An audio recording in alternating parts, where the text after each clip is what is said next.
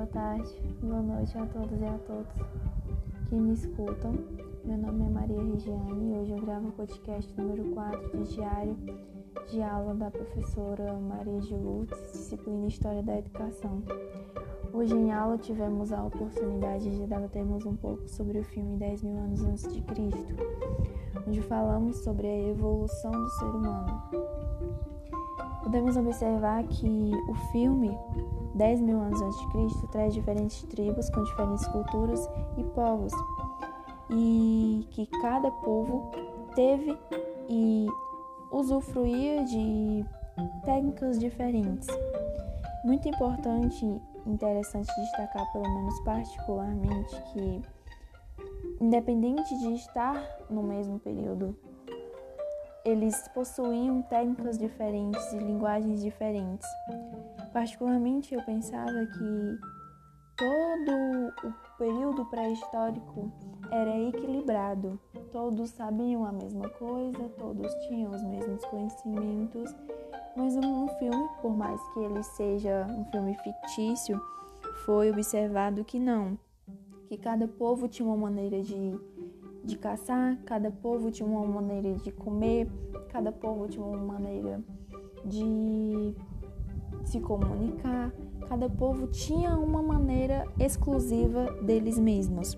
E até por isso que aconteceu de alguns povos não terem a, a facilidade de se comunicar com outros, só os mais velhos, os mais sábios do da tribo tinham a oportunidade de se comunicar com outras tribos devido à falta de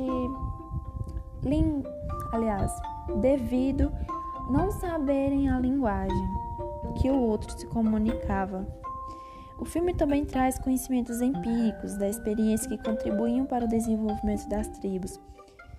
Além das mães velhas, que eles respeitavam muito, também tinham os guerreiros, que era interessante observar que eles todos respeitavam muito, eram muito respeitosos quanto às suas culturas, quanto aos seus antepassados.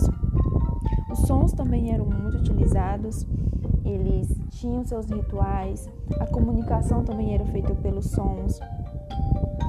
É, algumas tribos possuíam conhecimentos mais avançados, de certa forma mais tecnologia.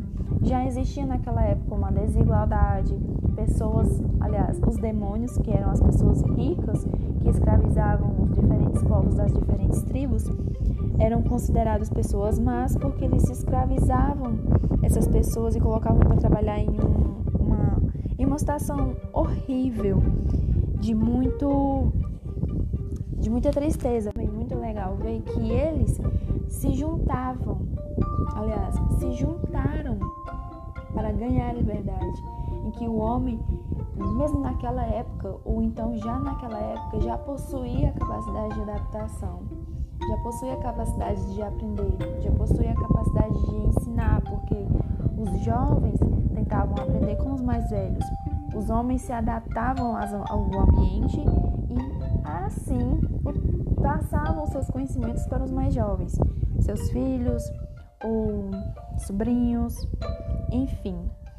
E foi observado que algumas tribos não praticavam a agricultura, apenas a caça.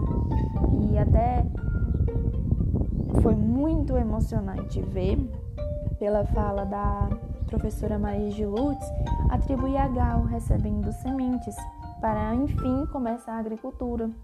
E além daquele momento ocorreu uma aprendizagem. As tribos dos Nacos ensinaram a tribo Yagal a plantar, é, eles passaram as suas experiências para as tribos, para outra tribo Yagal, que foi de uma importância enorme, porque foi naquele momento ali, indo em base da realidade, naquele período que começou a, a agricultura começou a se difundir, e além da religião, né? Que a religião foi a base de tudo, os deuses eram os protetores. Foi um filme bem didático, rico em cultura e detalhes, além da trama ser muito envolvente. Foi importante e foi interessante termos essa oportunidade porque nós aprendemos, mesmo que ficticiamente no, no filme, nós aprendemos que o homem vem evoluindo devagar a cada momento e que isso não vem só de agora, do século passado, isso vem desde lá o período pré-histórico, desde da pedrinha batida na outra para enfim formar uma pontinha, uma lança, enfim. Foi muito interessante. Esse foi o diário da aula de hoje, uma explicação é, bem simples, mas que foi mais ou menos o meu entendimento.